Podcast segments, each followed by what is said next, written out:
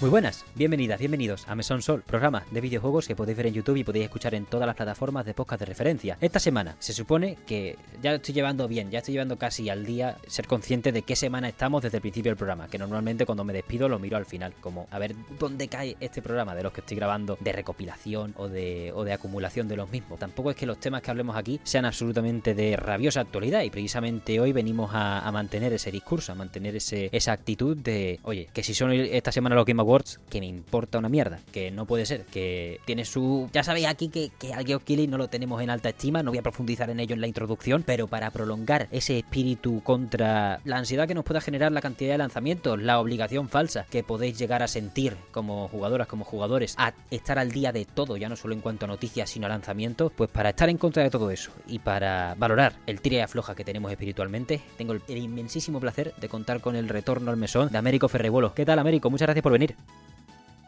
hacerte la broma de como que estás hablando solo, ¿no? ¿Qué tal, qué, Qué tal, tío? ¿Cómo, cómo estás? ¿Cómo estás? ¿Cómo va todo? que me ha gustado mucho ¿eh? lo del tira y afloja espiritual. Mm, Me lo apunto. Un concepto interesante. Sí, sí, me, ha gustado mucho. Joder, muchísima ilusión, ¿eh? De volver a estar aquí. Aunque te haya hecho la jugarreta esta al principio, pido perdón. Pero, mm, pero la otra vez que estuve, joder, yo creo que nos quedó un programa súper apañado hablando del Zelda. Ahí está alto el listón. Pero vaya que eso, que a tope, a tope con volver al mesón siempre. Mesa para, para dos. Mesa para dos hoy. Vengo, vengo acompañado de, de un chico muy majo. Pues ahí estamos, tío. Yo creo que, oye, lo del tira y afloja espiritual es el tipo de tira y afloja que más tienes en tu vida. No hay, lo- los otros no los experimentamos casi ya, a no ser que tengas un perrillo. Estamos para eso, ¿no, Américo? Son los Game Awards. Eh, la gente está nada más que mirando los paneles, está haciendo el voto del público, que eso es lo que más coraje me da. Encima está dándole sus datos a un nota, pero bueno, para recibir luego correos del Honkai, ¿sabes? Pero bueno, eh, todo eso aparte. Y aquí vamos a ignorarlos un poco, porque llevamos un año en el que nos merecemos haber jugado a lo que nos haya dado la gana, como mínimo, ¿no? Claro, claro. O sea, bueno, cuando vamos a hablar un poco, si, si te parece, yo. A mí me gusta mucho hacer la cosa esta de comentar co- cómo se organiza el podcast en- entre bambalinas. Entonces, tú un día a mí me escribiste por Instagram, me dijiste, oye, mira, Américo, tal, no sé qué, he tenido esta idea, podríamos hablar de, bueno, pues de lo que vamos a hablar hoy precisamente, ¿no? De la cosa esta de la situación en la que los... pare- parece que, que, que como que los Game Awards son un agujero negro de, de- de- de atención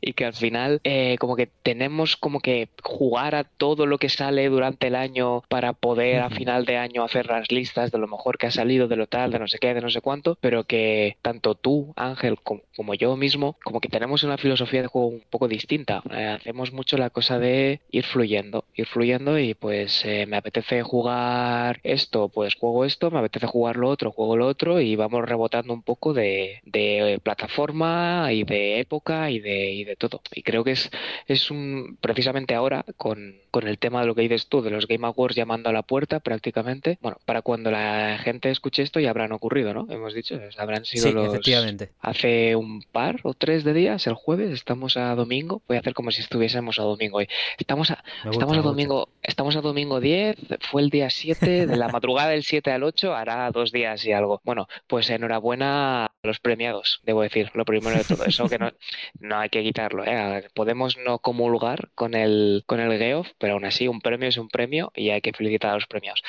pero, pero bueno, la, la, la cosa esta, ¿no? De, de, de estar los Game Awards en boca de todos y, y parece como que los que, los y las que no estamos tan al día de la actualidad del videojuego, como que nos podemos quedar un poco colgados hasta cierto punto con este tipo de eventos y este tipo de listas y este tipo de cosas que se hacen al cerrar el año. 100%. Es, es excesivo y al final, dentro de que venimos a apelar a que juguemos a lo que nos dé la gana, lo que más coraje me da es la cantidad de juegos que salen que no reciben, no voy a decir su justicia, porque es que al final en cuanto te propones hacer este tipo de galas, en las que como mucho 6-7 nominados por categoría, ¿cómo vas a hacer justicia? Es imposible, o sea, directamente no te lo propones, imagino. No, no sé en su cabeza lo que, en la cabeza de la organización lo que hay, pero no te puedes proponer hacer justicia ni de coña celebrar lo mejor de los videojuegos, tengas las categorías que tengas y tengas los nominados que tengas, porque es un medio ya tan diverso, tan amplio y tan increíblemente enorme. O sea, este año en cuanto a lanzamiento ya sabemos cómo ha sido. Si algún año podían cancelar los Game Awards por,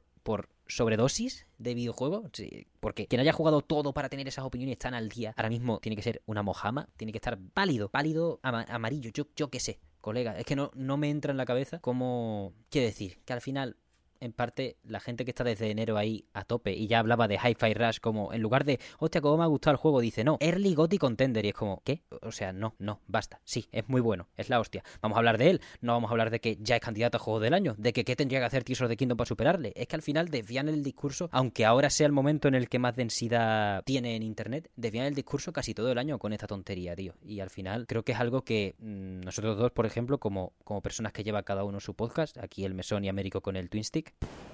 es jodido, es jodido capear el temporal cada mes, cada semana, intentando decir, hostia, todos los temas que han sido de actualidad, todos los juegos que se están jugando actualmente, y yo voy a hablar de eh, Vampire Survivors, eh, juego del año de Mesón Sol en 2023. No sé, tío. A ver, un par de apuntes aquí. Lo primero, sí. yo, yo no estoy especialmente en contra del Geoff, del Geoff como persona, o sea, un poco sí, del Geoff como persona sí, pero de, de los Game Awards como evento, a ver, estamos de acuerdo en que seguro que se podrían hacer un millón de cosas mejor y, y, y yo estoy seguro de que a todos se nos ocurren maneras de decir, tocando esto y tocando lo otro, sería un evento con el que comulgaría más. Pero al final, como punto de encuentro, ¿no? no que, creo que se, pod se podría hacer peor. Ay, se me ocurren varias maneras de hacerlo mucho peor. Entonces, también es cierto que el, el creo que el Geoff está intentando darle una trayectoria con el tiempo, como intentar, no sé, ir mejorando un poquito cada año. No sé si lo consigue, pero como mínimo creo que lo, el tío lo intenta. Sí que es cierto que se intenta dar visibilidad un poquito a todo. De nuevo, no, no estoy seguro de que lo consiga, pero el, el esfuerzo al menos está ahí. No me parece algo especialmente tenebroso. Lo que sí que me parece un poco más complicado son los, los discursos que genera a su alrededor. Esto era una puntualización. La otra es que yo estoy en el Twin Stick, pero lo llevamos entre Kenny y yo. ¿eh? Que no se entienda como que yo soy el jefe y Kenny, ah, no, claro, el, claro, el, otro, el, otro, colaborador, es. es so, lo conllevamos, ¿no?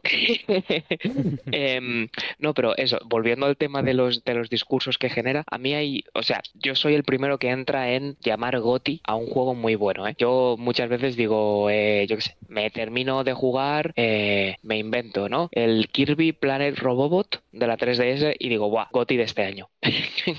claro, ya es como un palabra que se ha metido un poco en nuestro lenguaje, ¿no? Incluso el concepto de Goti y que efectivamente viene derivado de la gala de, de Geoff Keighley, ¿eh? No, no, no, no, creo que que quitar el foco de ahí encima, tampoco. Pero, pero sí que es cierto que hay la cosa que a mí más me, me cuesta de asimilar de, de, toda esta vorágine, ya digo, de causas y consecuencias del, de los Game Awards es la dependencia de la actualidad.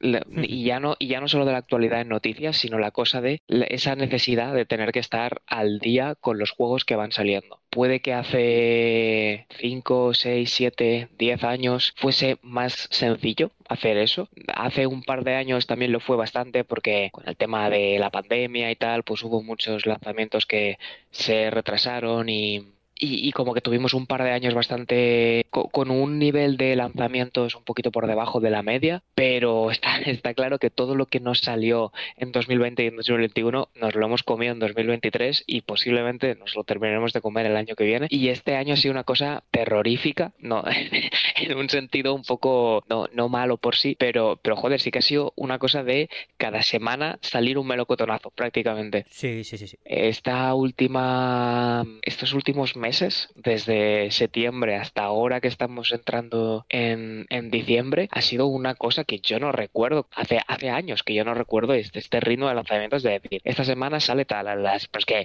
el viernes siguiente sale el Mario Wonder con el Spider-Man, pero esta semana siguiente sale el Wake, pero es que la próxima sale no sé qué, pero una cosa de decir, pues que no me da tiempo. Y yo creo que eso muchas veces genera una especie de ansiedad ahí por los lanzamientos, que, que también te diría que es un que, que, es una sensación generalizada por lo que leo yo al menos en mis círculos, la cosa de decir, uh -huh. madre mía, no me da tiempo de jugarlo a todo. ¿no? No, no, no sé tú, Ángel, si te estás un poco ahí también, creo que sí, por lo que hemos hablado, pero, pero no sé cómo haces tú para... Ahora ya te pregunto a nivel personal, en plan, ¿cómo gestionas tú esta mierda? Porque a mí yo no sé, yo no sé gestionar estos sentimientos de quiero jugarlo a todo y no tengo tiempo. Pues ya te digo, Américo, estoy 100% por lo que dices y, y se, ha, se ha pegado a la gente demasiado el discurso de no me da tiempo. Es como, son tus deberes, compadre. O sea, ahí creo que los podcasts pueden promoverlo casi más fácil que ningún medio, porque para empezar le pedimos mucho más tiempo a la gente que, una review de 10 minutos o, cualquier tipo de formato de, de, YouTube, cosa por la que también se puede tener menos público, pero bueno, eso da igual, los entresijos y las cosas. Al fin y al cabo, lo que quiero decir es que yo en cuanto abrí el mesón, me di cuenta de que era la única manera en la que podía mantener un programa a la semana, pasando olímpicamente de las noticias, quiero decir, como hobby al menos. Yo no sé si el mesón fuese mi sueldo, ¿qué pasaría? ojalá nunca, ojalá nunca. Pero ya en serio, se, se, asienta demasiado la, la obligación de, de, estar al toque con todas las películas como si fuese, con todas las películas, con todos los videojuegos, precisamente, se me, ha, se me ha metido la palabra clave, como si fuesen películas. Una película, pues yo qué sé. Entiendo que igual con el cine también es igual de difícil para quien sea experto o valore en este tipo de, de, certámenes equivalentes, en plan Oscars, Goya, etcétera. Pero, joder, una peli es una peli. Eh, no, si dura cuatro horas ya te estás colando. Aquí, al contrario, si un juego dura cuatro horas, vendrá una horda de personas pidiéndote que les has robado. A veces, según cómo se pongan, que está feísimo y es no entender las cosas. Pero bueno, discusiones aparte, tío, de, ese estilo. Yo me obligo bastante a no jugar lo que está al día, ¿eh? Con el por tres, por tres motivos principales, pero sobre todo porque como entres en ese juego y llegues a un punto en el que un videojuego de verdad no te guste de los que estás jugando estos de nuevos lanzamientos, porque en 2023 ha sido muy fácil, ¿eh? Jugar, eh, sea, muy fácil. Quiero decir, por la consecuencia de que ha habido muchos lanzamientos muy buenos, ha sido muy fácil jugar un melocotonazo a la semana y mantenerte en, el, en la ola o en la conversación, como quieras llamarlo. Mientras que hay años en los que si te propones esa densidad, pues va a haber juegos que no por su calidad intrínseca, sino por tu gusto personal, decaigan y en el punto, cuando llega el momento en el que tú en tu podcast, en tu espacio, eh, donde estés a gusto, que se supone que lo haces por gusto, empiezas a hablar negativamente de algo, no digo que no haya que, no digo que haya que censurar lo, negativo, pero cuando dejas de hablar de juegos que te gustan, ahí yo creo que estás perdiendo tú la partida, tu partida individual como persona, porque es como, vamos a ver, si un juego no te gusta, no estás ni obligado a acabártelo, ni obligado a hacer un discurso de una hora sobre él, ni nada parecido. Creo que un podcast así como, como, como el Mesón o como puede ser el Twinstick, que no ponemos, no estamos obligados a poner notas en Metacritic ni, ni nada de esto, sin dar cátedra, ¿eh? que esta es mi opinión y mi visión, por supuesto, no digo que sea la única manera de hacerlo ni la manera buena per se, pero sí que desde mi punto de vista tiene que ser un espacio en el que hablemos que menos de juegos que nos gustan, de mejor o peor manera, y destacando también sus defectos porque no hay que decir, oh, todo el mejor juego de la historia, cosa que sí digo y me da igual, dependiendo de, de quién toque, de qué título nos toque. Pero mm, esto es algo que me dijo Fran al principio de, bueno, llevaba a lo mejor 20 programas del mesón como mucho, que dijo, es que, joder, dedicarles espacios de más de 10 minutos a algo que no te merece la pena es una jodienda. Para la, creo yo, para también para, para la psique, tío, para, la, para el coco. Si en cuanto te obligas a jugar a todo y, y tienes que subir vídeos de todas las cosas o análisis de cada tal, un short, un TikTok de Alan Wake, no digo Alan Wake porque no me guste, digo porque no lo he jugado y así dejo la incógnita, pero te vas a encontrar con tantos juegos que ni de coña vas a, vas a compartir el discurso general, que al final, o el discurso general, o el gusto general de la gente, mejor dicho, que acaba no mereciendo la pena, porque al fin y al cabo, la primera persona a la que tenemos que satisfacer en este mundo de Internet es a nosotros, creo, desde mi punto de vista. O sea, por eso hay veces que, aunque me guste hablar de todas las noticias y cosas, eso sí me mola estar al día, porque creo que es parte de nuestra historia al mismo tiempo. Sí que los lanzamientos ya es otra harina de otro costal, no podemos, no creo que tengamos capacidad, ni que nos merezcamos semejante semejante tarea. Es que no tiene ni pies ni cabeza. Y lo digo tanto si llevas un podcast como si juegas como usuario, como si llevas un medio. Basta. Basta de una vez. Vamos a tomarnos las cosas. O sea, que un análisis de un juego que salió hace un mes no sea, hostia, tío, te había escuchado pero o, lo habría leído, pero es que hay 50 medios por delante ya de ti. Joder, pues da igual, da igual, da igual. hay que seguir haciéndolo como sintamos que se tiene que hacer, no como, sin, no como nos haga sentir el mundo que se tiene que hacer. No sé si me he explicado. Pido perdón por la chapa también. No, que va, que va. Sí, joder, es que me parece súper interesante. Sobre, mira, me he apuntado un par de apuntes que, que me apetece como un poco a nivel de, de respuesta a lo que decías. Primero, creo que es importante hacer la diferenciación entre juegos que no nos gustan, ¿no? Porque tú decías, eh, no, como que no te, no, no, no, le veías mucho valor a comentar un juego que no te había gustado o dedicarle un espacio de tiempo determinado a un juego que no te había gustado, que no, del que no habías disfrutado. Creo que es importante y desde luego con todas las puntualizaciones y con, y al final son nuestros programas, es nuestro, es nuestro hobby, lo que comentábamos un poco fuera de micro, al final lo hacemos de manera amateur y decidimos cómo lo queremos llevar porque pues somos nosotros quienes lo llevamos. Pero mm, creo que es importante diferenciar entre juegos que no nos gustan y juegos de los que no tenemos nada que decir o de los que no de los que no podemos sacar un discurso. Porque, por ejemplo, te voy a poner un par de ejemplos que eh, hace relativamente poco en el, en el Twin Stick Podcast, un programa la verdad bastante chulo, a todos los, oyentes de, del mesón les recomiendo darse un paseo por ahí. Tuvimos este, esta cosa durante, durante este año, vaya, lo hemos, lo hemos experimentado en nuestras propias carnes. Como ejemplo de juego que, que no ha gustado, pero que sí ha generado una conversación interesante, Nier Automata. Es un juego que a mí en especial, yo lo jugué de salida, o prácticamente de salida en 2017, entre paréntesis, wow, 2017, seis años ya, ¿eh? Acordaos. Pero, pero eso, yo lo jugué de salida y, no me terminó de hacer clic, pero bueno, sin más, ¿no? Está ahí. Pero Kenny, el otro compañero que, con el que presentamos los dos el programa, lo jugó este año, si no recuerdo mal, a principios de año creo, y no le gustó nada. Pero el hecho de que no le gustase nada no, no significa que no, no se generase un debate interesante. Al final, ni era Automata creo es, es un juego que, que da mucho de qué hablar, ¿no? Y, y, la gente tiene opiniones muy, muy fuertes, pero muy interesantes también sobre el juego. Entonces es un juego del que es fácil generar conversaciones chulas. Y, creo yo que en este caso tener una posición un poco más negativa hacia el juego puede favorecer conversaciones guays, ¿no? De decir, ya, no me gusta, pero no, no me gusta porque es una mierda, sino pues no me gusta por esto, por esto, yo a lo mejor habría hecho esto de otra manera, o no me gusta cómo termina de articular esta idea, o cómo termina de hacer esta otra cosa. Bueno, estoy hablando así un poco sin decir nada porque es un juego que va muy de no me hagas spoiler también el Nier Automata, entonces prefiero no, no decir cosas en concreto. Pero, pero bueno, el caso es ese. Y luego, sin embargo, un juego del que no... Seguro que todos se nos ocurren. Juegos de los que no tenemos nada que decir. Em, yo creo que esos son los peligrosos.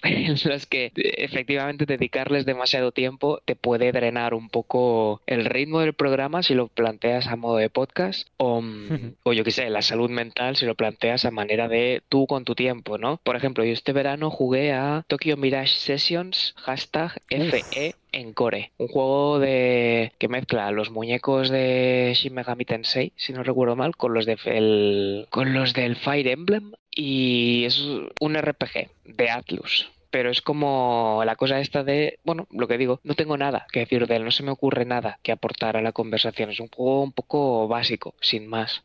Pues, pues ya está. Yo en su momento me planteé si escribir un artículo sobre él en, en Gameno, gameno.es, lo buscáis y ya os sale, una web maravillosa. Me planteé, pero al final era una cosa de decir, es que no tengo nada que decir sobre este juego, ¿no? plan, puedo, a lo mejor se puede como llevar un poco más a lo meta y a escribir un artículo sobre los juegos de los que no tienes nada que decir. Bueno, pero ya, eso ya es otro tema.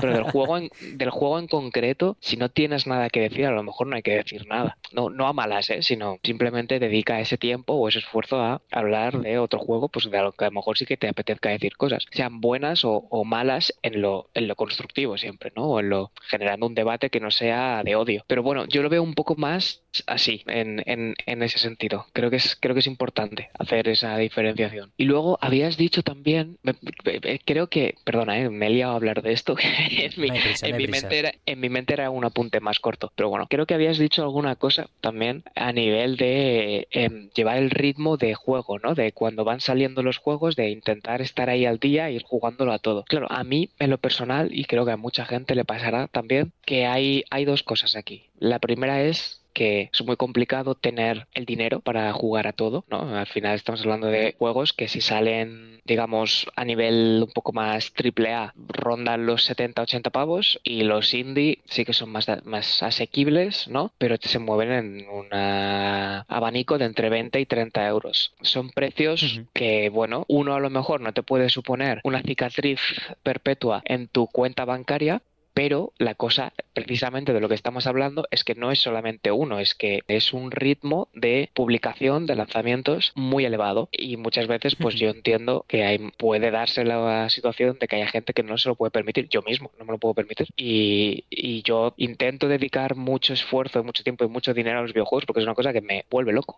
Pero no siempre se puede llegar a todo. Y luego yo creo que también está un poco la cosa del, del backlog, ¿no? De decir, vi una vez eh, un juego de la Play 2 en el game y me lo pillé y lleva ahí un par de años en la estantería y no lo he jugado todavía. No es de actualidad, o sea que siento que, no, a lo mejor se puede dar esta situación de decir, hostia, siento que si juego a este a lo mejor estoy quitándole tiempo a otro que a lo mejor sale dentro de un par de días y que lo podría jugar en ahí. Sí, pero, pero quiero decir, no, a mí me gusta mucho jugar a juegos de todas las épocas porque veo como que hay algo también de, por un lado, de, ponerse al día, ¿no? De decir, yo qué sé, si tú naciste a lo mejor en a finales de los 90 o principios de los 2000, es probable que no tuvieses una Play 1, que a lo mejor pues ya te introduciste al mundo de los videojuegos con la Play 2. Bueno, eso no le quita valor a los juegos de Play 1, pues a lo mejor ahora, cuando ya eres un una persona un poco más joven adulto, digamos, o adulto directamente, con un ordenador que te puede tirar algún emulador si lo quieres jugar a través de esa manera, o con la capacidad económica para comprarte tú una Play 1 y y el juego en formato físico, pues a lo mejor es el momento de jugarse, yo que sé, un Metal Gear o un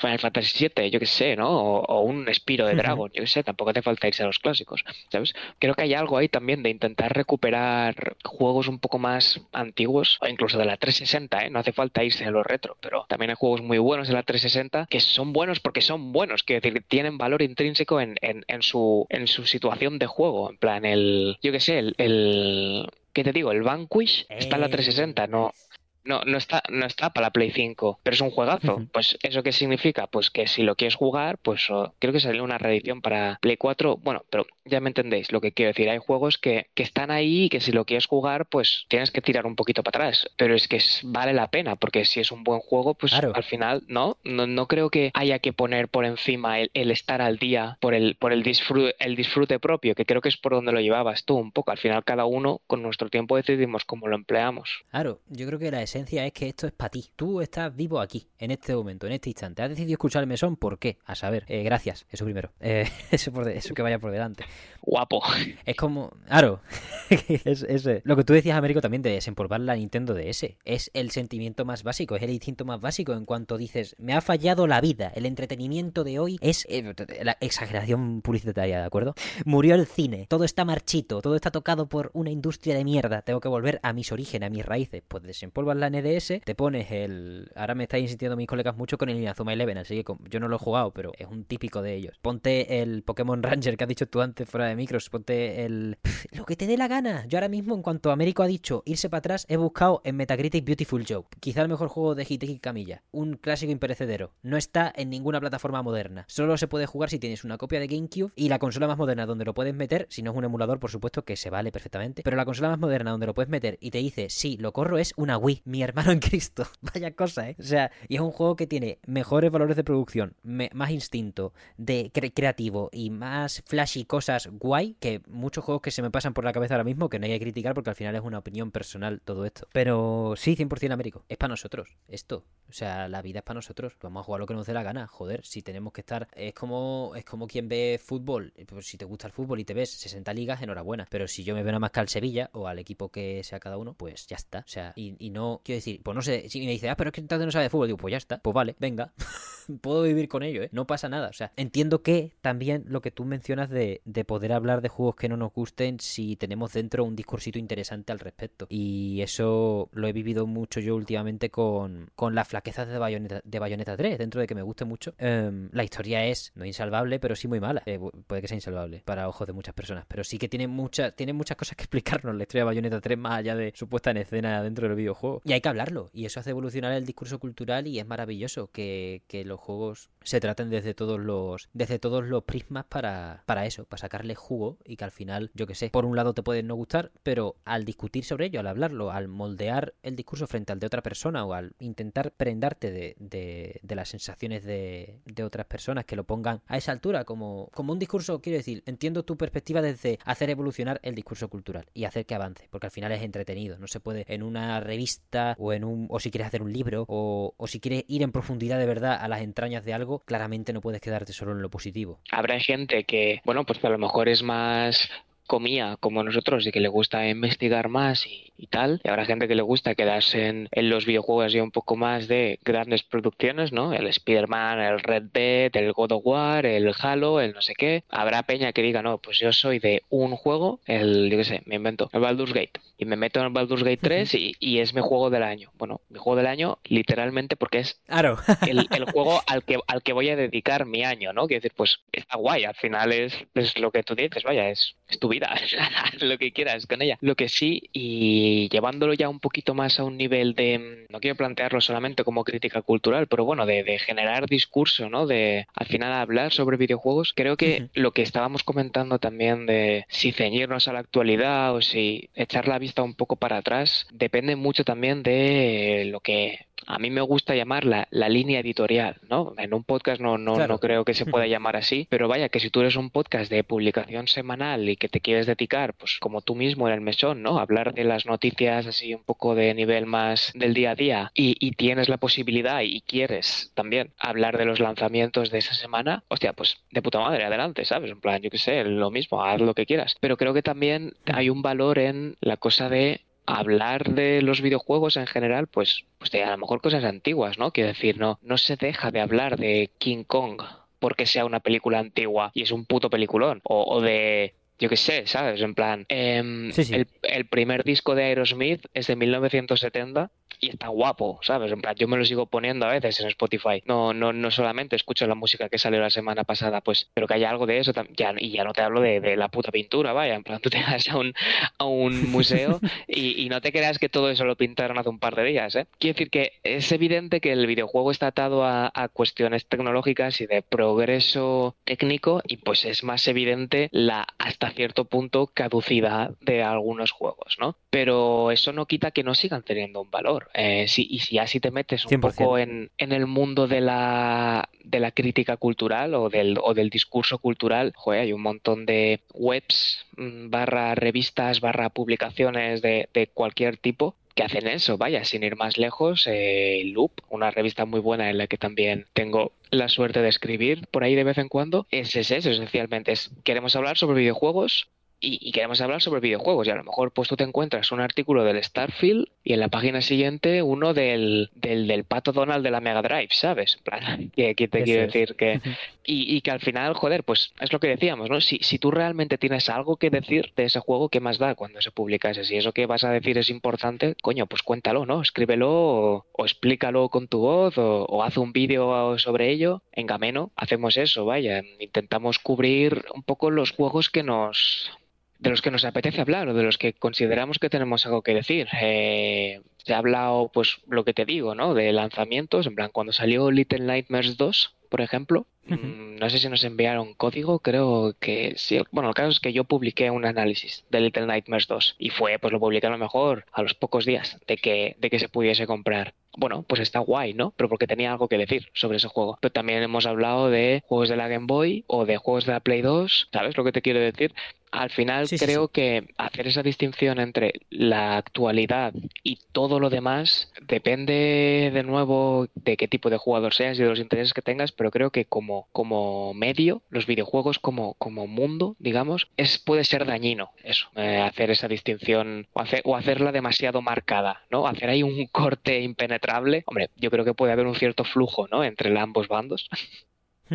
Sí, sí. Creo que es lo, es lo, más sano porque en cuanto más variedad haya, más fácil es que estés a gusto con lo que estás haciendo. Creo que creo que es lo principal, vaya. O sea, no es cuestión de, como tú, como tú decías antes, y vaya, me está encantando contar con tu, con tu opinión aquí. O sea, porque me está haciendo pensar más, eh, más, más, rápido incluso. Pero sí, al final es presentar la oferta que, en cuanto a línea editorial, que... Pues, con línea editorial, ya sabéis aquí el mesón. Esto es un, esto es un caos y una... No, no voy a decir una coña porque me lo tomo en serio, pero quiere decir que un día estamos con una cosa, al día siguiente estamos con otra, aunque haya dicho yo que íbamos a continuar por ciertos sitios, si es que lo has dicho alguna vez. Sí, yo creo que creo que lo principal es no tampoco es o 0 o 1, ¿no? Tú, tú bien, bien lo has dicho. Por eso te quería preguntar, Américo, ahora que estamos aquí con el discurso de eso, que cada uno juegue lo que le dé la gana y si toca hacer un artículo de Game Boy, se hace porque, porque apetece y, está, te despiertas un día y dices, hoy se viene, hoy se viene Game Boy. Y da gusto, joder, da gusto poder hacerlo como quieras. Te quería preguntar, Américo, por uno de los temas de, de los pocos temas que teníamos pactados para este programa, que es por qué jueguitos o qué cosas, qué experiencias no te fallan cada año, dentro de que el año es moldeable, la cosa, nuestra vida avanza y básicamente no se puede tener siempre todos los años hueco para todo. Pero, ¿qué cosas para salir de, o qué tipo de juegos, o qué juegos en, en concreto, usas para salir de este bucle al que a veces nos puede someter el Internet, nada más que por la densidad de información que hay, de información? Me alegra que me hagas esa pregunta, ¿no? Como suelen decir en, en las cosas así. Em, mira, he apuntado aquí un par. Ahí hay uno que es como mi juego recurrente. Yo, mm, por mi forma de jugar, yo no soy muy de volver a juegos de manera recurrente, ¿no? A veces sí que tengo alguna cosa que me gusta repetir de vez en cuando, pero hay, hay un juego que yo no me lo he desinstalado del ordenador desde que me lo bajé, que es el Uf. Nuclear Throne, que es Oh. un... Bueno, supongo que es más o menos conocido. Es el roguelike este de Blambir, que es pues de muñequitos y cada, cada uno tiene como sus habilidades y al final es pues es ir avanzando y a medida que subes de nivel ganar nuevas mutaciones que te van dando pues perks, ¿no? Digamos. Es una cosa de... mm, ¿No te pasa a veces, Ángel, que dices, me apetece jugar, pero no me apetece empezar un juego o no me apetece jugar a nada en concreto? Pues en esos momentos en los que necesito como, llámalo desahogarme o llámalo simplemente em, desconectar la mente incluso o, o jugar por disfrute y activamente siendo consciente, pero porque me apetece, es un juego que me apetece mucho, pues un Nuclear Throne, vaya, para adelante. Ese es uno. Luego, en el lado opuesto del espectro prácticamente estaría Sayonara Wild Hearts. Es un juego que cuando lo... Este sí que lo jugué cuando salió y me enamoró. Es uno de estos juegos que lo que se suele decir de que me pilló en el momento justo, en el sitio justo, ¿no? Pues a mí me pilló ahí y resonó mucho conmigo. Entonces, pues siempre que, aparte de que la música es maravillosa y, y jugablemente es muy chulo, a mí me, me gusta un montón. Entonces, pues hay veces que simplemente el cuerpo me lo pide, ¿no? Cuando tienes así un día un poco jodidillo, te pones el Sayonara Wild Hearts y dura una hora y media, te, te lo pasas de una, ¿sabes? Y luego sí que por acabar la, la tripleta, también me gusta mucho rejugar el primer Kingdom Hearts, el de la Play 1, Play 2, Play 2. El, este, este es más larguito, entonces no suelo tener tiempo todos los años, o me cuesta más de encontrar un hueco. Este año, por ejemplo, no lo he jugado, pero sí que me gusta jugarlo de vez en cuando, porque es un juego igual, le tengo muchísimo cariño y, y coño, me parece muy guay. A pesar de las cosas que pueda tener, como todos los juegos de Play 2, que pueden tener sus cosas, pero me parece un juego muy chulo. Entonces disfruto activamente rejugándolo. Te devuelvo la pelota. ¿Tú tienes alguna cosilla ahí en, para ir repitiendo cada año? Joder, hasta hace... Me alegra que me hagas esa pregunta, Américo, te devuelvo. no, pero primero, qué maravilla de selección. Me ha gustado mucho, me ha gustado mucho. Eh, el Nuclear Throne, yo- no he sido nunca soldado del Nuclear Throne porque me lo jugué, me lo jugué cuando estaba en Game Pass. Y, o sea, buenísimo, buenísimo. Pero cuando se me acabó ya dije, uff, no, no vuelvo porque ya le eché, le eché sus horas. Y el Sayonara Wild Hearts es, maravilloso. Vaya, no, no, no creo que pueda sacar ahora mismo palabras improvisadas como para defender su, su acabado y su, y su tino en tantos temas. Eh, y el Kingdom Hearts, Joder, clásico, ¿eh? Siempre eh, hay que tener un clásico de estos. Hay que tener un... Pe no, voy a decir peso pesado, pero sí, de este, de este corte, cuando, cuando ya se acumulan años jugando a videojuegos, se tiene siempre un juego como... Puedes decirme lo que quieras de la Play 2, puedes decirme lo que quieras de... Eh, ahora generalizo con, con, juegos en general. De bugs, puedes decirme lo que quieras de problemas que tenga, etcétera. Pero este, este es, si hay un triple A que, al que yo me lanzo de cabeza, o un juego con, con gran marketing eh, al que yo me lanzo de cabeza, es este. Quería empezar yo con ese de mi listado, que es ni ni menos que, primero, porque por fin he podido jugarlo este año, 30 de noviembre, por fin he podido encontrar un hueco, es el Skyrim. Mamma mía, yo no puedo con este juego, es mi perdición. Hasta hace... hasta este año, que ha sido más abrupto por cosas. Bueno, la carrera, el mesón, su puñetera madre, todas las cosas que hay. Vida. Hasta eso jugaba todos los meses desde que me lo compré en 2015. Sin falla, sin fallo. Este año ha sido tardado tela. Estaba ya desesperado. Por donde. Porque es un juego que, obviamente, de corte distinto a. Totalmente distinto en cuanto a duración a un Sayonara Wild Hearts, porque solo lo uso para pasear, tío. O sea, imagino que eso es una sensación parecida a la que tenemos. A, la que defendías tú con el Nuclear Throne de jugar por jugar. Quiero un mando, o quiero. O quiero coger el teclado con y el ratón de manera que parezca que estoy jugando. Pero no tengo ganas de empezarme un juego ni de pillar uno o lo que sea. Creo que, creo que ese es mi juego de ese estilo, pero en lugar de partidas cortas, que también lo hago ahora, el Dead Cells se ha apoderado de eso, pero no es uno que repita yo cada año. Pero sí es encender, abrir, decir, buah, también parte del juego en este caso es a ver qué mods le pongo. Que tengo una selección que, joder, me cargué, me cargué un disco duro del antiguo PC porque ya lo saturé de, de movimientos y ciclos. Cada 2x3 le estaba instalando cosas nuevas, desinstalando, moviendo carpetas y cosas, que es fantástico. Y vaya, este año me ha sentado, o sea, he vuelto a Skyrim después de, bueno, justo antes de irme al congreso este de Podgaming que me ha tenido en cuanto a la organización bastante, bastante cogido del pescuezo, en parte, o, o más ocupado de lo que debería, mejor dicho, porque no ha sido un sufrimiento. Y joder, haber vuelto es, es casi, no voy a decir terapéutico porque no, nada sustituye a un, a un psicólogo, un profesional, a una, a una, profesional, supongo. Pero es algo, es un encuentro que hace falta, es un encuentro que hace falta. Creo que no hace falta asignarlo a, a lo curativo intrínsecamente, pero sí, sí es eso. Creo que este tipo de juegos, tanto los que tú mencionabas como para mí el Skyrim es eso. Es el encuentro que hace falta. Este año se atrasa más, se atrasa menos, a veces no coincide por lo que sea, pero son espacios seguros, joder, para no dar la chapa en exceso sobre por qué me lo parece, porque tampoco es, eh, es menester, creo, el día de hoy. No, no, me lo he preparado esa parte. Amigos, ese es un juego, hay más, ¿eh? O sea, podría hablar de un par de un par más de ellos, pero al final me me, me, me avasalla totalmente. Es que es lo que digo, no debe haber un programa de Querer en el Mesón porque es un programa en el que salgo llorando y duran 15 minutos. Um, pero es, es, espectacular lo que, lo que me produce. Tengo un par más que mencionar, pero te quería comentar, Américo, al final eso es lo que no, pa, para hacer un poco de ping-pong, ¿no? Eso es lo que nos produce, ¿no? Que, que nos que esos juegos nos abrazan un poquito, ¿no? al fin y al cabo y, no, y nos sentimos muy a gusto, sea conseguir mejoras, matar rondas rápidas o sea coger un caballo y pirarte a tomar por saco por ahí, aunque sea el caballo más buscado de la historia. No, claro, 100%, o sea, muy, muy bonito lo que se juegan. necesitas un vasito de agua o algo, tranquilo, ¿eh? que no, hay prisa. Pero, pero me gusta mucho la que lo has dicho tú y que cuando estábamos hablando estaba pensando un poco en ello también. La cosa esta de lo que tú has dicho, ¿no? El lugar de confort, ya, ya uh -huh. no como, como lugar físico, sino eso, como un, un videojuego, ¿no? Un, al final un, eh, un, producto cultural, ¿no? Que, que te causa ese nivel de... O, tien, o, tienes tú has desarrollado esa conexión que, que te permite uh -huh. sentirte cómodo, sea como sea, ¿no? En plan, sea cual sea la circunstancia en la que llegas a, pues en tu caso, por ejemplo, a, Skyrim, tú sabes que ese va a ser como tu lugar seguro, como que tú vas a entrar ahí, que vas a, sabes lo que te vas a encontrar, ¿no? Tampoco creo corrígeme si me equivoco, vaya, pero tampoco creo que juegues a Skyrim buscando nuevas experiencias, sino que es más una cosa de decir, vengo a Skyrim porque me gusta Skyrim, porque ya sé lo que es y porque lo que es me gusta.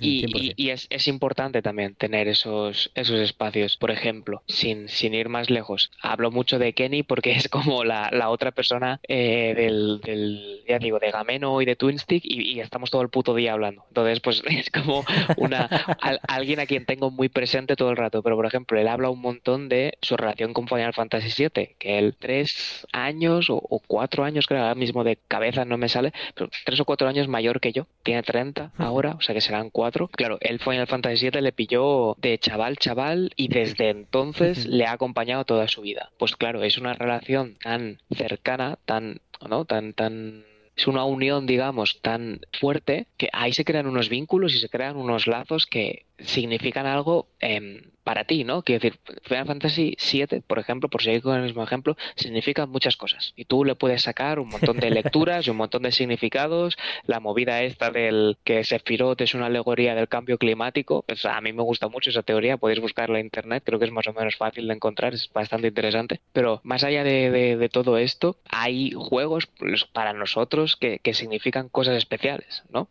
Yo qué sé, el, por ponerte otro ejemplo, el Final Fantasy XV es un juego que a mí en lo personal me gusta mucho. Y, y yo no lo jugué de salida, ¿no? pero fue el, cuando me compré la Play 4 fue el primer juego que me compré. Entonces hay algo ahí ya de mi primer juego de Play 4, pero además me pilló como en una época, estaba en la universidad como un poco perdido, como que conecté también con la movida que me estaban contando. O Night in the Woods. Night in the Woods, el juego de no me acuerdo cómo se llama, la gente que lo hace, pero vaya, creo que es más o menos el de, el de los furros, vaya, que es una chica, una gatita que se llama Mae y que tiene un grupo de amigos, tal, no sé qué. Ese juego también creo que es muy interesante jugarlo, aunque ya no esté muy de actualidad, creo que salió en el 2018, 2019. Yo lo jugué un par de años después de que se publicase e igual, me pilló en un momento en el que sentía que el juego me estaba hablando a mí. Y, y, entonces, para mí, como que me cogía de la solapa de la camisa y me decía, Américo, hijo de puta, escúchame, que te tengo que contar una cosa. Entonces, em, eh, eh, creo que cuando encuentras, y aquí es donde venía, que cuando encuentras un juego que te, que te hace clic de esa manera, así como tan profunda, es la relación que terminas desarrollando con él es, es una de así, de decir, ya sea porque activamente lo juegas a menudo o porque a lo mejor no lo juegas, pero si piensas mucho en él, es un vínculo eso, es como, no sé, una cosa que tienes ahí y que, y que hay que atesorar hasta cierto hasta cierto punto, en cierto modo. Eh, es maravilloso cuando un juego te pilla así. Quiero decir, es, excesivamente espectacular. Yo creo que es por lo que es el tipo de búsqueda que tiene que hacer la gente en los videojuegos, no la actualidad. Quiero decir, otra vez volviendo a, esto. Por supuesto, un juego de ahora te puede dar eso. No, no, no digo lo contrario. Evidentemente, esto como le pilla a cada uno, como tú bien has dicho, Américo. Qué pasada en Night of the Woods, eh. Puto pepino, joder. Eh, es tan bueno, me cago en la puta. O sea, eh, ¿tenía secuela en desarrollo? Eh, secuela no, el, el, o sea, no era secuela, era como una cosa, en plan de, el, el director de arte era el mismo, entonces el, ah, el, el, estilo visual, digamos, era muy similar. ¿Qué pasa? Lo han, no sé si cancelado o como mínimo está paralizado por problemas de salud de no sé si del propio creador o de algún familiar suyo. Claro es que han decidido pararlo durante, ya te digo, no sé si durante un tiempo o indefinidamente. Esperemos que la cosa mejore lo suficiente como para poder recuperar el desarrollo, porque significará que la persona que se ha puesto enferma, pues ahora ya está mejor, ¿no?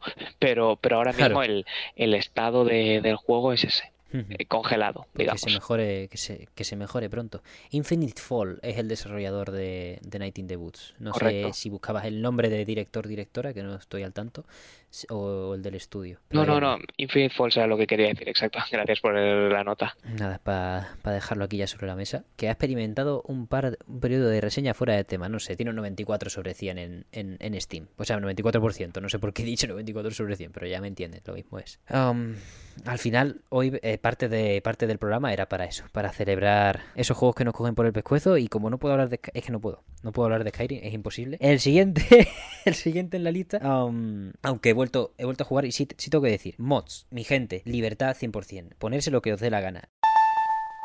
Poned lo que queráis, menos la actualización última del Elder Scrolls 5 Skyrim Special Edition, porque han metido Bethesda por tercera vez intentándolo en su historia, tercera o cuarta, no recuerdo bien, una tienda extra nueva en la que los creadores serán, tendrán la posibilidad de poner sus mods de pago, sí, también tú, y llevarte un dinero por ello, poniéndoles una plataforma que no vale para nada, teniendo ellos su espacio para recibir donativos en Nexus y otras páginas de perfil parecido. Es decir, justo tras esta recomendación de que modeéis y de que metréis por Skyrim otra vez, si os habéis ido por primera vez, si no habéis, si no habéis estado nunca, pues viene justo con esta actualización que imposibilita y revienta las builds de muchas personas. Por lo que simplemente os recomendamos que no la instaléis, si podéis elegir esa posibilidad, y si ya la habéis instalado y lo tenéis mal, por favor, acudid a las oficinas centrales de Meson Sol, es decir, cualquiera de nuestras redes sociales, y os comparto una manera de revertirlo, y ya que estamos un par de recomendaciones sobre mods. Pero bueno, ese era el único apunte que queríamos hacer, y de que de verdad Bethesda deje de meter las manos en su mina de oro verdadera, que es esos mods que generan generan esas ventas extras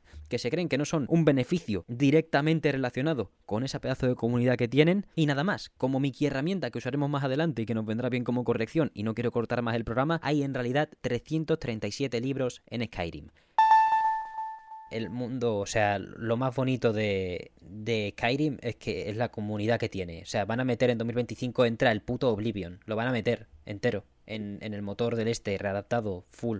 Hay streamings de horas y horas y horas explicándote cómo lo hacen. O sea, es magia, es magia. Ver este tipo de cosas en movimiento es magia. Entonces, por favor, no cerréis las puertas a los mods porque creáis que alteráis la experiencia o que no estáis valorando el juego por su origen. No tenéis por qué valorar el juego por su origen. Yo creo que los mods es algo que debe entrar en la nota de un juego si están disponibles a la magnitud que está en Skyrim o como está en otro ejemplo básico Minecraft que, que tienen demasiado como para no tenerlo en cuenta, enriquecen demasiado y, simplemente anotando que es ajeno al estudio que lo hace, si ponerlo dentro de que es parte del disfrute. Y por Dios, nunca vayáis a la workshop. Eh, si queréis una guía de modding de Skyrim de Meson Sol, está hecha. O sea, tengo. está, está hecha. Pero sí que da. Es, es un esencial para mí es un esencial y creo que creo que es la manera de jugar Skyrim si nos ponemos. Cada uno que le ponga lo que quiera, no voy a decir que, pero la guía sería simplemente para que no se os bugueen, para que no os crashee, que al final le habré echado casi las mismas horas a América a modear Skyrim que a jugar Skyrim. Y, creo que casi más. Ha habido, ha habido meses en los que yo hacía marchas de la muerte, o sea, me ponía 20 horas delante del ordenador y digo, hasta que esto no esté como a mí me gusta y sin crashear, no paro. Y, me lo paso de puta madre, o sea, es una cosa, bueno, ya imagino que de la ingeniería informática, ¿no? Eh, pero,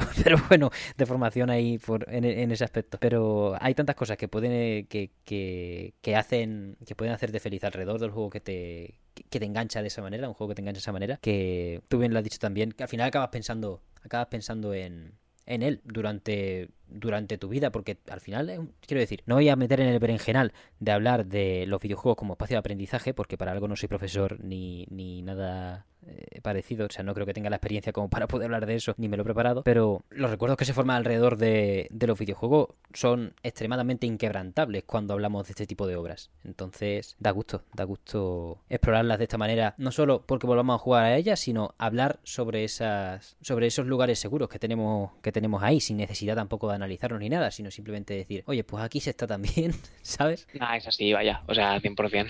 es, yo creo que es, es que tú has empezado diciendo el, concepto este de, lugar de confort y es que creo que es eso, 100%.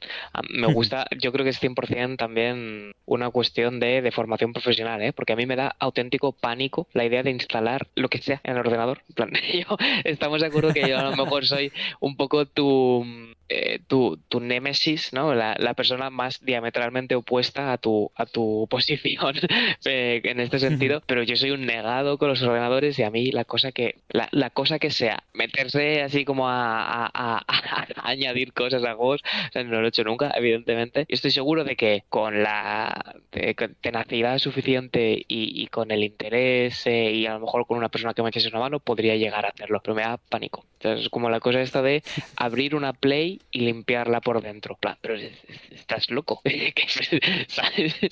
No eso, eso es putada. Eso es putada, pero yo, siempre me escudo en que empecé al final. Si algo deja de funcionar terminantemente, desinstalas e instalas. Pero es verdad que no, en, la aventura de, abrir consolas también la, he, también la he experimentado y no ha salido bien. eh, descanse en paz mi equipo 360 de no sé cuándo. Eh, Ripping Peace. Vaya, eso fue un tema, ¿eh? Dije, la limpio, la limpio. Un mojón para mí, para todo mi estirpe, mamá mía. Ahí está la pobre desmontada en una caja. Cuidada, ¿eh? Cuidada, pero inviable. Creo, o sea, esto es lo típico, ¿no? Cuando, esto es lo típico casi de cuñado, ¿no? Cuando te cargas algo y y te inventas una excusa de, creo que es el disco duro. Algo, te inventas una excusa con algo que no puedas solucionar, como, ahora encuéntrate un disco duro de 360, ¿sabes? Yo creo que es el disco duro, yo creo que no la he cagado abriéndola en canal, soplándole, limpiándola con un cepillo de dientes, yo creo que es el disco duro. yo, lo he hecho bien, pero si, pero si el disco duro, claro, me lo ponen así como me lo ponen, bueno, pues... claro, claro. Milagros no hago, ¿no? La cosa es que están de cuña. Esa es. Milagros no hago. efectivamente, efectivamente. Es un poco es instinto que te entra cuando por primera vez la naturaleza o la tecnología te dice que no. Pero no, eh, me cargo un Xbox, eh, enhorabuena. Pero bueno, hay que, hay que fallar para, para seguir y, seguir perseverando. Porque al final, si, si me hubiese caído, no habría movido el Skyrim nunca. Y eso, es sencillo, ¿eh? O sea, es sencillo, es más sencillo de lo que parece. Lo que pasa es que hay gente que se pone muy exigente y dice, no, es que yo quiero que se vea en 4K, que mantenga los 60 frames, que, o sea, que tenga dos regiones nuevas añadidas. Eh, un, personaje que te acompañe que sea el puto Deadpool con doblaje propio. Es como, a ver, tú sabes que eso son todo personas distintas trastocando, ¿no? Abriendo la consola, como tú has dicho. En cuanto yo ponga dos o tres que hayan trastocado la misma cosa sin querer, o sea, lo típico, que tú estás, eh, tú estás de chile en tu casa y le pegas un codazo o sea, se te, se te, va el codo para un lado y de repente tiras un libro y dices, hostia, tira un libro. Pero en lugar de recogerlo, no lo recoges. pues e, ese es el, ese es el mundo de, de, del Skyrim. Meterte en eso ya sí es más complicado. Pero vaya, lo esencial para mí, y esto ya es eh, que, esto es una tontería, pero como yo me lo pasé así en su día, es meterle un mod que exista en la workshop nada más, que eso me jode bastante en cuanto a optimizar y cosillas, que sustituye la banda sonora del juego, que le den por culo a Jeremy y y pone la de la de Sword Art Online, que es cine. Puede ser el anime peor de la historia, pero esa banda sonora, mamma mía, madre de Dios. Y por ahí se empieza. esa es la puerta de entrada. Una tontería, una espada extra, un replacer de, la banda sonora, que, que, si tenéis que poneros uno es ese, porque yo he probado ya chorro mil y, no, no, nada que ver. Y, y, ya luego de repente te encuentras, parpadeas un segundo y estás con, con el mod organizer diciendo que tienes 250 mods funcionando sin problema. Y ahí ya, luego ya empiezan los problemas que son los de querer meterle más y, y pensar que no tienes límite y que eres un alquimista o algo así. Son, son noches, son noches las que se dedica a eso y, no, no se toman las mejores decisiones durante esa noche. La verdad, está bastante me, Me gusta la imagen, ¿no? De tú como, bueno, bueno, la, la, típica cosa esta de las drogas, ¿no? Por una no pasa nada. Eh, bueno, por probar, no sé qué. Yo, yo decido cuándo parar. Em, le metes efectivamente, ¿no? Un mod que te mete la música de, de, tu anime preferido, parpadeas y de repente tú, en plan, sabes que es Skyrim porque lo pone en el icono de cuando inicias el juego, vaya, pero tú abres y eso es, en plan, está, tú manejas a eh, Pickle Rick con una AK-47 y vas montado encima de Spiro de Dragon, ¿sabes? Y luchando contra Michael Scott, el de The Office, ¿sabes? En plan, como, venga, venga, métele cosas, sí, claro que sí. Hostia, qué situación, madre mía. Sí, e, e, es, cine, ¿eh? es cine. No puedo decir que me arrepienta de nada. Pero es verdad que ahora mismo una aventura de ese estilo no me, no me tono. Esta vez he vuelto a, a, Skyrim con la partida en Vanilla, solo con el mod ese. O sea, hemos, hemos reanudado el ciclo, solo con el mod de SAO. Ya veremos. Bueno, se vendrá. Vaya, no hace falta ni que lo diga. Eso es. Eso no son noticias, eso es un hecho científico. Que en cuanto pille un hueco.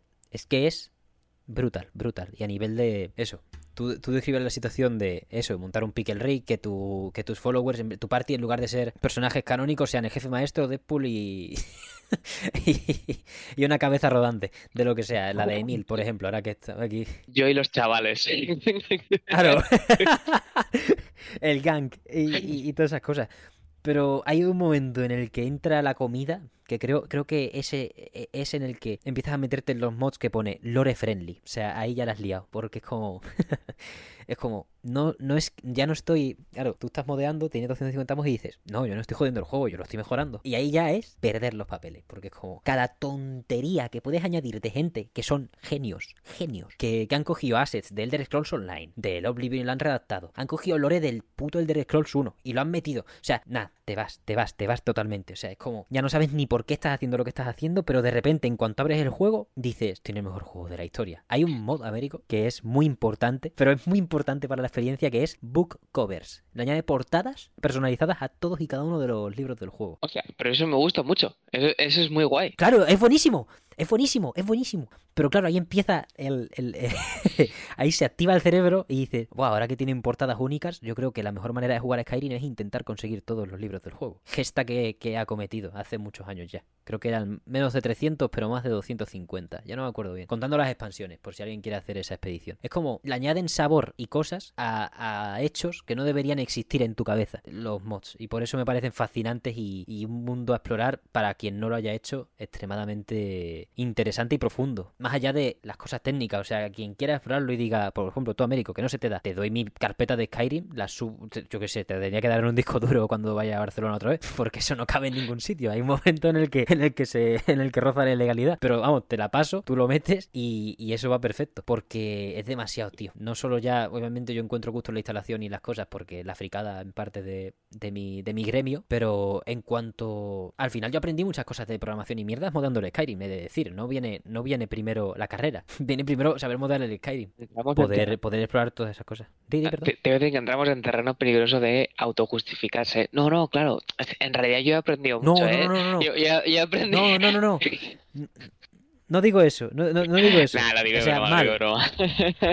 Ya, pero, pero aún así, aún así, que no quede, cla- que quede claro que, que todo tiene un límite. Pero vino antes a aprender a modelar Skyrim que la carrera, porque en la carrera no se trata nada de esto. Y al final, al fin y al cabo, se aprenden cosas, pero basics. Simplemente para, para hacer tonterías, para que si algún día me apetece modelar a Thomas el tren, podré.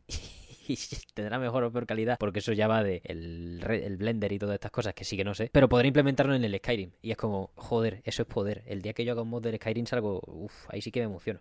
Obviamente no haría una, una tontería de esas, intentaría hacer... ¿Veis? Es, el bucle, es el bucle. No entréis, en verdad, ¿eh? O sea, con, con, un experto al lado o algo, porque de verdad que en cuanto empiezas a pensar no paras. Eh, es, para, es un mundo con demasiadas capas y con demasiada gente comprometida como tú, que es aún, es aún peor, como que te motivan demasiado. Está bien, es como cerrar el ciclo. A mí me parecería una historia bonita. Como que, que después de tu viaje por descubrir los mods de Skyrim, tú cerrar el ciclo haciendo tú uno, ¿no? ¿Qué, ¿Qué, más? ¿Qué más se puede pedir? Está bien, está bien, Ángel. Yo lo veo. Proyecto para 2000, 2035. Vamos a darte un poco de margen para que te dé tiempo de ir jugando a todos los mods que tienes pendientes todavía, pero de en, esa horquilla de tiempo, ¿sabes? Ponte como una deadline así un poco lejana para que tampoco sientas la presión. Claro. Y para adelante, oye. Antes de The Elder Scrolls 6. Esa es la, la deadline, esa sí que está lejos. Pero eso. Muchas gracias, Américo, por permitirme la chapa sobre los mods de Skyrim, de verdad. No habría, no, no, me habría salido del alma sin tu apoyo y sin tu compañía. que menos, que menos. pues nada, esos son los sentimientos que salen de un programa, eso, que vamos fluyendo poco a poco. Américo, cualquier punto que quieras poner sobre la mesa, cualquier cosa sobre la que quieras tú adoctrinar en este programa, todas las agendas son bienvenidas desde, desde la gente a la que a la que adoramos. No tengo mucho más que añadir, la verdad. Eh, me he quedado, yo creo, bastante vacío con con el pedazo de espacio que me has dado aquí para, para soltar mi chapa. Así que, así que por mí, poquito más. Bueno, evidentemente, darte muchísimas, muchísimas gracias por, por invitarme a estar por aquí una vez más, eh, que me hace mucha ilusión. Vaya, ya lo sabes, es súper cómodo y, hay que decirte algo, Ángel, que es que se te da muy bien lo de llevar el ritmo del programa. Esto no me parece que lo hemos hablado ya en alguna ocasión, pero creo que vale la pena. estoy seguro de que todas las oyentes y, los oyentes eh, estarán de acuerdo en que es un placer escuchar el mesón porque, porque le pillas el ritmo y como que lo haces de una manera súper orgánica. Entonces, pues da gusto venir de invitado también. Joder, te lo agradezco mucho, Américo, sobre todo después de la macrochapa de Skyrim que he dado. O sea, porque eso es, en mi mente ahora mismo es lo más infumable de las de los, de hecho, 80 programas que hemos hecho, que este es el programa número 80 de Mesón Sol, Américo. Bienvenido al programa número 80, no te lo he dicho. Vamos, Pero vamos. let's go, 80, ¿eh? Me cago en Dios, se me va a olvidar el 100, así que ya celebramos el 80. Eh, te, digo, ¿eh? No hay 80 sino 81. Nos vemos en el siguiente también, ¿eh, chicos? Qué maravilla, tío. Eh, nada, Américo, de verdad, de corazón, muchísimas gracias por tus palabras, de verdad. Cualquier feedback es extremadamente bienvenido y cuando es positivo, ¿qué podemos hacer si no hacerle la ola a quien nos lo diga? Básicamente. Eh, es un placer teneros como invitados a todas las personas que, que acuden porque al final es lo que me motiva a estar aquí explorando este hobby. Hace poco me pidieron un, audio para un programita eh, de estos como tú, como tú describías, de rápida intervención, te pinchamos y ya. Y, me pedían definir el mesón y digo, me cago en Dios, enfrentarme a esa mierda. Eh, ¿Qué dices? Vete. Y, lo describí como la cosa más egoísta que he hecho en mi vida. O sea, yo aquí vengo, llego, llamo a, a quien a quien me dé la gana y le digo, por favor, quiero, quiero cosas. ¿Sabes? Háblame. Y, y, a quien, y a quien viene, pues no, no, puedo más que darle mi más inmenso agradecimiento porque alimentan a la bestia. Que básicamente, probablemente, he tardado tanto en volver a Skyrim porque estaba lo suficientemente satisfecho en cuanto a plenitud espiritual con las oportunidades que me dais ustedes, joder es maravilloso. Así que ojalá, ojalá muchos más y, si llegamos a las 100 espero acordarme para celebrarlo debidamente, que está feo, está feo no acordarse. Pero bueno, a los comensales y colegas del mesón, muchísimas gracias por llegar hasta el final de este programa, muchísimas gracias por escucharnos. Hasta aquí la reflexión sobre cómo tenemos que jugar lo que nos dé la gana y sobre los lugares seguros por los que deambulamos, si no cada año, cada tiempo, cada vez que podamos. Esos son el tipo de temas que os vais a encontrar cada 2x3 en el mesón, aunque intentamos mantener la variedad. Todos los domingos a las 9 y cuarto tenemos este programa que podéis ver en YouTube y podéis escuchar en todas las plataformas de podcast de referencia cualquier comentario acerca de lo que os parece Skyrim. Tampoco es que vayáis a cambiar mi opinión sobre nada, aunque intento comedirme sobre que no está bien lo, de los mods, lo de hacerlo tan a saco. Cualquier comentario acerca de la selección de Américo, cuáles son vuestros lugares seguros en particular, qué os parece las celebraciones recientes de los Game Awards, se han llevado de buena manera, os parecen demasiado largas, os parecen lo justo, os gusta ese, ese espectáculo, también, también es una, una buena perspectiva. Cualquier comentario es del más grande valor y lo podéis lanzar a través de cualquiera de las vías oficiales. Ya sabéis que estamos en TikTok, Twitter, Instagram, los comentarios de Spotify, los comentarios de YouTube, en todas partes, con el radar puesto para cualquier tipo de arenga, sugerencia o comentario en general. Y si queréis acompañaros de un poco de metal, os recordamos que tenemos un coffee abierto, coffee.com barra mesonsol para acercaros a la hucha. Y solo me queda agradecerle de nuevo a Américo su imprescindible y velocísima presencia en el programa de hoy y a todas ustedes por acompañarnos en esta segunda, entre comillas, semana de diciembre. Muchísimas gracias por todo, una vez más, y nos vemos la semana que viene.